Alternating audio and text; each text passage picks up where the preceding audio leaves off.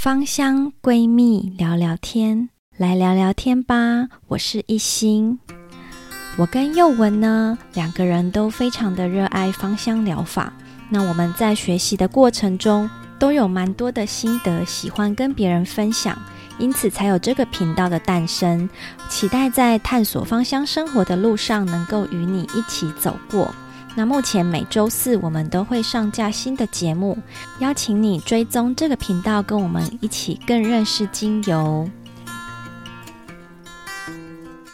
今天这一集节目呢，我想要来跟大家分享一本非常经典的芳疗书籍，叫做《植物人格全书》。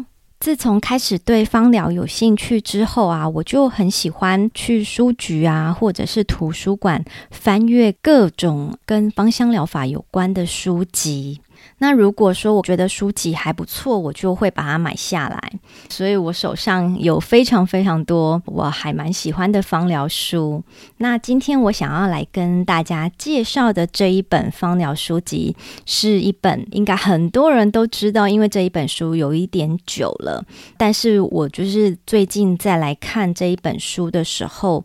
啊，我还是觉得它是一本对我还蛮有帮助的书，是因为书上的内容可以让我更认识我手上精油它原本的植物。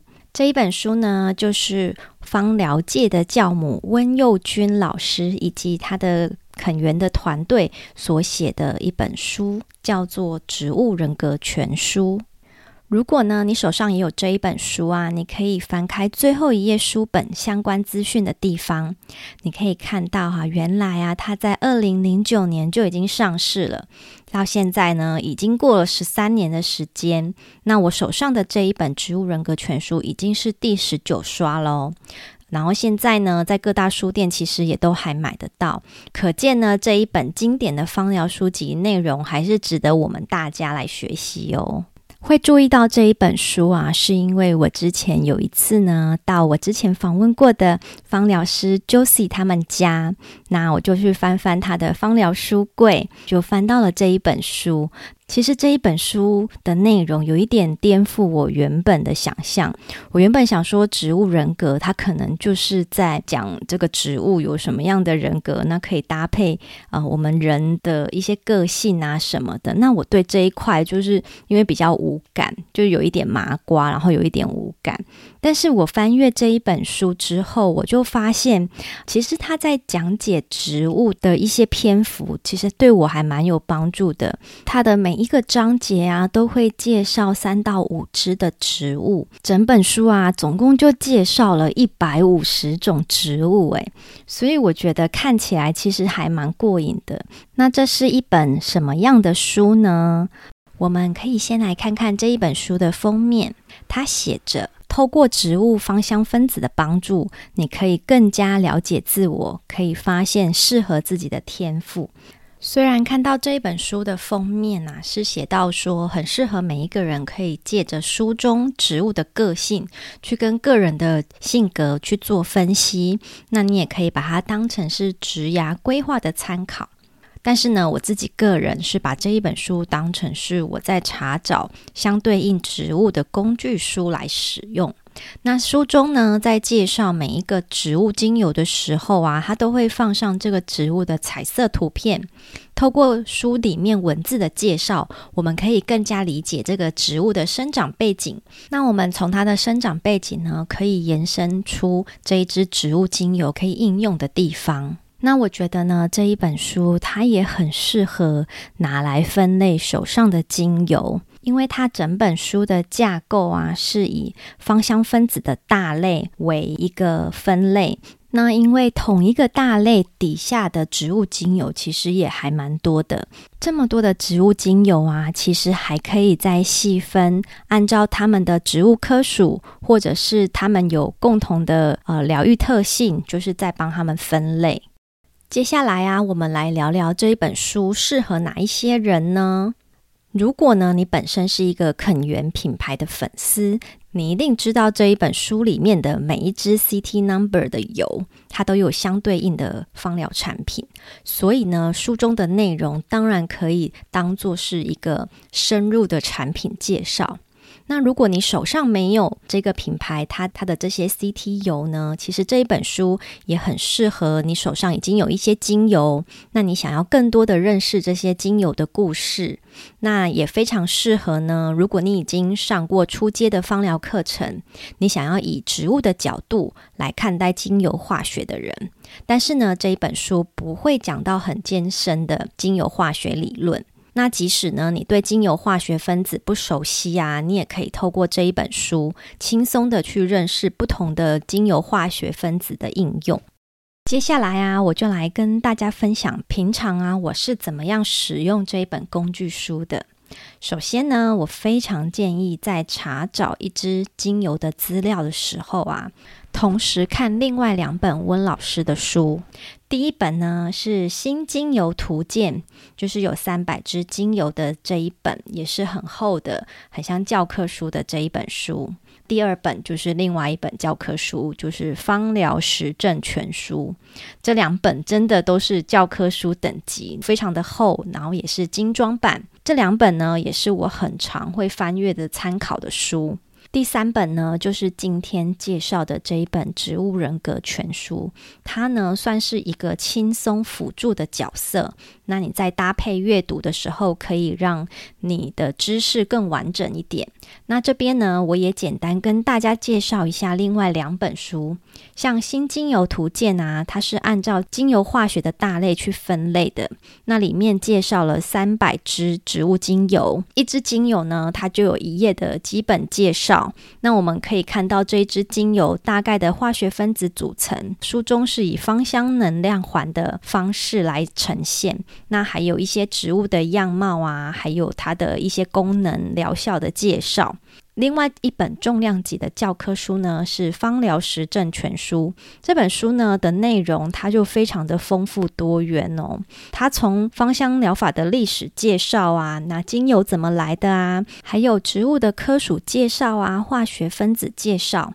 那中间呢，也会谈论到精油常见的化学属性。最后呢，还有单方精油的介绍跟配方的应用。我觉得呢，这一本书真的是你自学方疗蛮必备的一本书，它已经是一个课程等级的。所以我觉得啊，就是拥有这两本书，其实是还蛮值得，然后也还蛮需要的。我们今天呢，来举一个例子，跟大家分享说，我们要怎么样比较完整的认识一支精油。我等等举的例子啊，会需要你跟着我一起动动脑，然后顺便翻翻书哦。那我们就要开始喽。假设呢，今天有一支精油我不太熟悉，那我举一个例子，就是柠檬薄荷。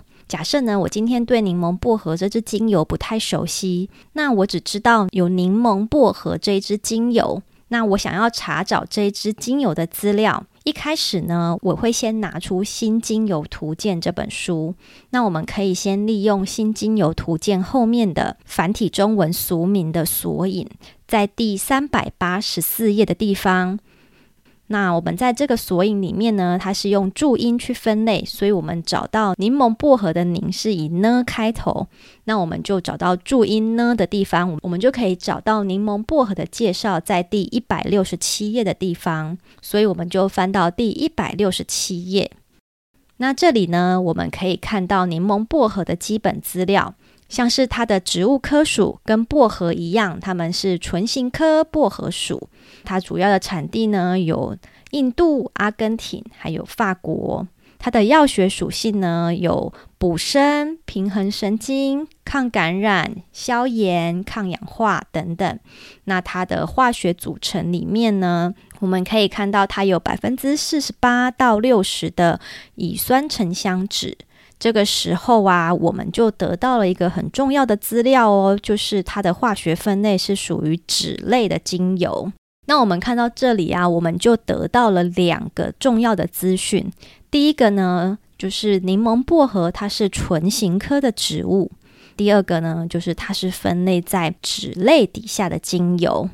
因为新精油图鉴里面就是对柠檬薄荷的介绍就只有一页嘛，那我们想要知道更多的资讯，我们就要翻开第二本书，就是《芳疗实证全书》。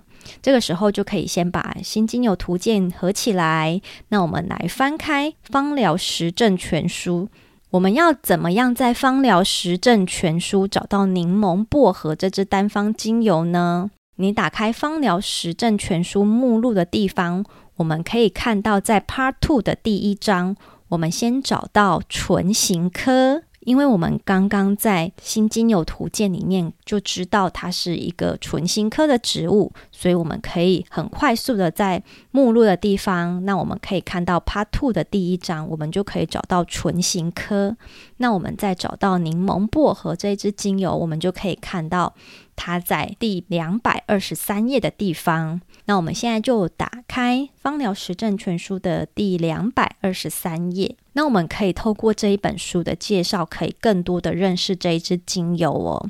像是我们在两百二十三页的地方，我们可以看到精油的特性。它介绍说，柠檬薄荷啊，它有丰富的脂类的成分。那它呢是很好的中枢神经滋补剂，所以呢，它会有安神跟镇静的效果。那如果啊是因为压力大、累过头而导致失眠，使用柠檬薄荷可以让你很快的进入熟睡的阶段哦。那你睡一觉醒来就会觉得精神饱满。哇，那如果你看到这里的介绍，应该可以知道说，啊、柠檬薄荷原来呢，它跟其他薄荷不一样，它是一支安抚镇定的精油。那它跟薰衣草一样，它是可以在睡眠的时候使用的。那我们看到下面使用禁忌的地方，我们可以看到它没有特别的使用禁忌，它也是一支安全性高的精油。那如果讨厌薰衣草气味的人，可以用柠檬薄荷来取代。那它下面呢，它也介绍了一个累过头的失眠配方。那这个配方我自己也蛮喜欢的，我自己也有配起来，就是在晚上的时候扩香使用。那这个配方呢，内容是柠檬薄荷九滴，真正薰衣草两滴，岩兰草四滴，红橘两滴。那这个配方配起来啊，它其实香气还蛮好的。呃，我平常晚上睡觉的时候扩香，这边是介绍说可以很快的进入深层睡眠，那醒来之后精神百倍。那我觉得大家就是可以自己试试看。那因为我自己没有太多睡眠的问题，所以这一方面其实我自己没有办法有很深刻的感受。但是我自己是蛮喜欢这一个配方的味道。那我们看完了《芳疗实证全书》这个部分的介绍啊，这时候呢，这本书还先不要盖起来哦。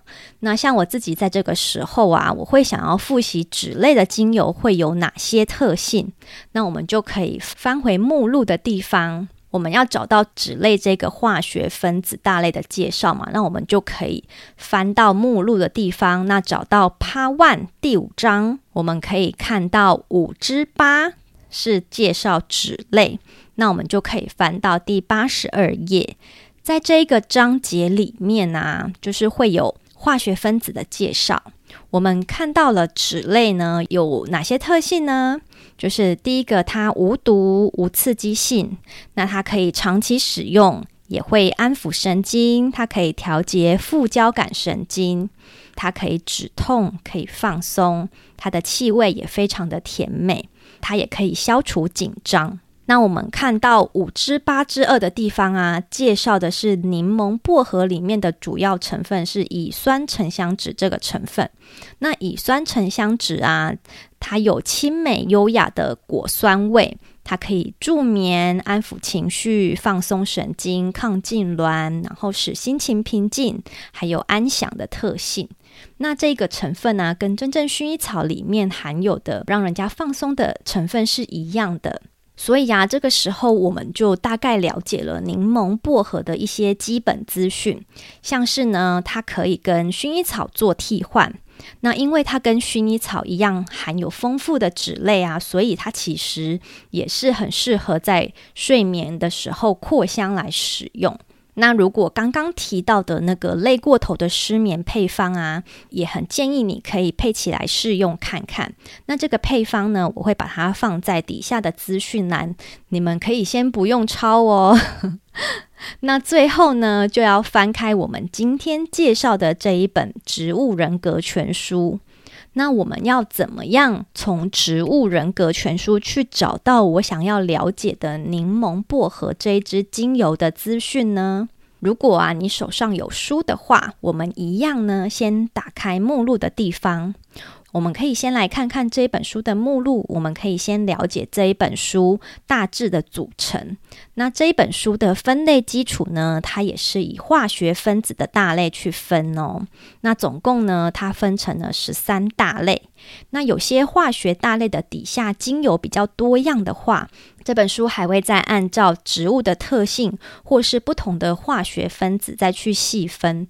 那总共分了三十一组的精油，每一组平均是五支精油，所以书中啊总共介绍了一百五十支精油，非常的多哟。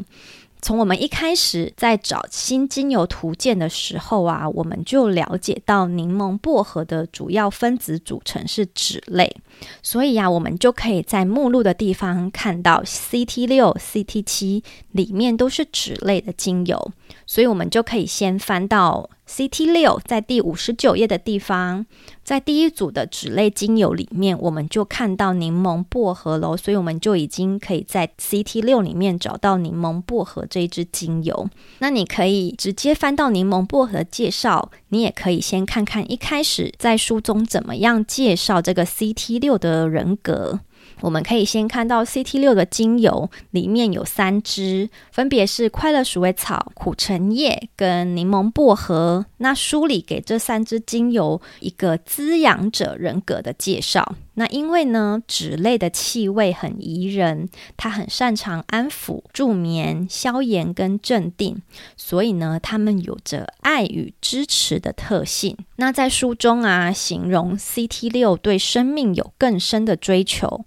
滋养众人与世界，同时呢，也滋养自己的身心灵，并且呢，发现爱是无所不在的。那这边的这个人格介绍啊，我我会觉得是需要每个人去体会。那我自己对这个部分比较无感，那我也没有办法做太多这个部分的介绍。那我们就直接翻到第六十六页，看到柠檬薄荷的介绍。那书里面呢，在生理疗效的地方，他讲的很有趣哦。他说，我们对薄荷的第一印象就是它清凉的气味可以提神醒脑嘛，但是用柠檬薄荷呢，却会天天睡过头。为什么呢？因为呢，它并不像使用咖啡因这样去把身体的能量硬挤出来，而是呢，它可以真实的提振我们的能量。那这个真实的能量是怎么来的呢？当然就是从睡眠来呀。原来啊，柠檬薄荷可以让你好好的睡觉，那它不会让身体过度的运转。所以呢，你睡饱了，睡眠品质很好，白天啊自然会很有精神。所以它也是一个提振精神的精油哦。但是它用的方式是让你好好的睡觉。假设你从一开始不知道柠檬薄荷这是一支怎么样的精油哦，那你听完我这样子带着你看这三本书之后，你有没有更了解原来柠檬薄荷跟薰衣草一样是可以让你好好睡觉的精油？那你睡眠品质好了，白天就会很有精神，所以也是一支提振精神的精油。最后呢，我会建议大家你在看这一本书的同时啊，如果你看到某一个 CT 底下的精油们，你刚好都有的话，不妨呢试着自己调配一支专属于自己的 CT 油。比如说刚刚提到的这个 CT 六里面呢、它只有三支精油，分别是快乐鼠尾草、苦橙叶跟柠檬薄荷。那这三支精油都是脂类的精油。嗯，如果你手上刚好就有这三支精油，你不妨先拿起这三支精油，用一比一比一的比例调和在一起。那你闻闻看气味，看看你喜欢哪一支精油的气味，你就多加一点。那你调好以后，你想要试试看它到底是怎么样让你好好睡觉的，你就可以在晚上的时候扩香试试看。我相信呢、大家喜欢精油，喜欢芳香疗法，绝对不是看看书就能马上理解的。一定呢是你好好的把手上的精油做好的运用，才能够理解精油它可以为你带来的疗愈魔法。那我希望啊，今天介绍这一本很经典的工具书给你，可以帮助你更认识这些疗愈的植物跟我们之间的关系。那我也希望你会喜欢今天的节目。那如果你对我们今天的节目有任何的问题，欢迎你到我们的社群平台留下你的留言，或者是我们在 YouTube 上，你有相关的问题，你也可以留言，我们都会看到哦。那我们下周再见喽，拜拜。